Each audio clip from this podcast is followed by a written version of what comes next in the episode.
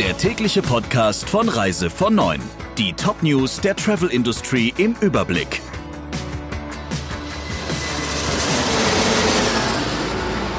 Mit Friederike Breyer, schönen guten Morgen. Condor wird ein zweites Mal gerettet. Die Bundesregierung und die hessische Landesregierung bürgen für weitere Kredite, mit denen der größte deutsche Ferienflieger die Corona-Krise überstehen soll. Nun sollen laut einer Pressemitteilung von Condor 294 Millionen Euro als Hilfsmaßnahme fließen, sowie 256 Millionen Euro, um den Überbrückungskredit zu refinanzieren. Den hatte Condor nach der Insolvenz von Thomas Cook für den vergangenen Winter erhalten. Die EU-Kommission hat demnach ihre Genehmigung bereits erteilt.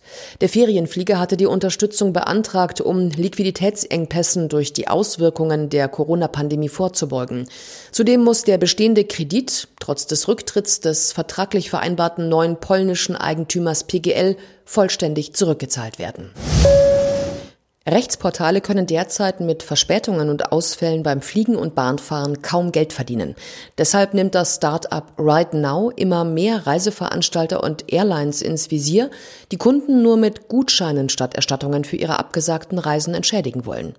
Nur drei Prozent der betroffenen Kunden hätten bisher eine finanzielle Rückzahlung erhalten, behauptet Right Now. Mehr als 40 Prozent der befragten Reisenden warteten bereits seit vier oder mehr Wochen vergeblich auf eine erste Antwort des Reiseanbieters. Hier will das Rechtsportal nachhelfen und bietet sich den Verbrauchern bei abgesagten Reisen jetzt als Geldeintreiber an. Das macht Right Now aber nicht gratis. Das Portal verlangt für seinen Cash-Service 10 Prozent des Reisepreises.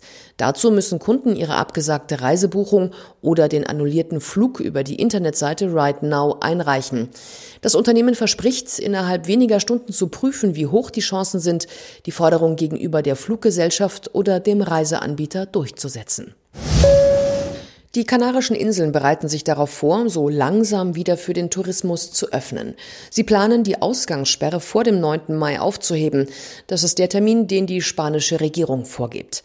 Bereits kommende Woche sollen die Hälfte der Hotels wieder öffnen und eine Woche später auch Restaurants, Bars und Strände. Zunächst ist nur der Flugverkehr zwischen den Kanaren erlaubt. Die Ausnahmen müssen aber erst noch genehmigt werden, so die deutschsprachige spanische Zeitung Wochenblatt. Der kanarische Regierungschef Torres rechnet damit, dass die Inseln ab Mitte Mai zu einer gewissen Normalität zurückkehren könnten. In dem Vorschlag an die Regierung in Madrid sind Maßnahmen enthalten, die auf den Inseln getroffen werden könnten, auf denen es kaum Corona-Fälle gibt. Dazu gehören unter anderem El Hierro und La Gomera. Sie könnten die ersten sein, die die strengen Beschränkungen lockern. Ab Mittwoch wird die Passagierabfertigung im Terminal 1 des Münchner Flughafens eingestellt.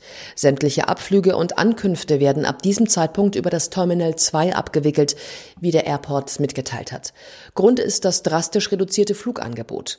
Dann findet der Check-in der Airlines, die sonst im Terminal 1 ansässig sind, im Bereich Z im Airport Center statt. Die Gepäckausgabe für alle Flüge erfolgt im Terminal 2. Wer mit dem Auto an den Flughafen kommt, kann seinen Wagen in den Parkhäusern P20 und P26 beim Terminal 2 abstellen. Mit der Aktion Wir sind Tourismus will die Branche die Politik aufrütteln. Die Initiatoren fordern Hilfspakete, die auf den Tourismus zugeschnitten sind, etwa wenn es um die Kompensation von Umsatz- und Provisionsausfällen geht. Zu den Machern der Aktion gehören unter anderem der Verband Internetreisevertrieb und das Bundesforum Kinder- und Jugendreisen. Um ihren Forderungen Nachdruck zu verleihen, haben die Initiatoren die Website wir sind Tourismus.reisen erstellt. Sie fordern alle Touristiker auf, der Initiative ein Gesicht zu geben und dort ein Porträt von sich hochzuladen. Je mehr mitmachen, desto besser, so hieß es. Hintergrund der Aktion ist es, die Politik verstärkt auf die Branche aufmerksam zu machen. Dort stehen mehr als drei Millionen Arbeitsplätze auf dem Spiel. Der Reise von Neuen Podcast in Kooperation mit Radio Tourism. Mehr News aus der Travel Industry finden Sie auf reisevon und in unserem täglichen kostenlosen Newsletter.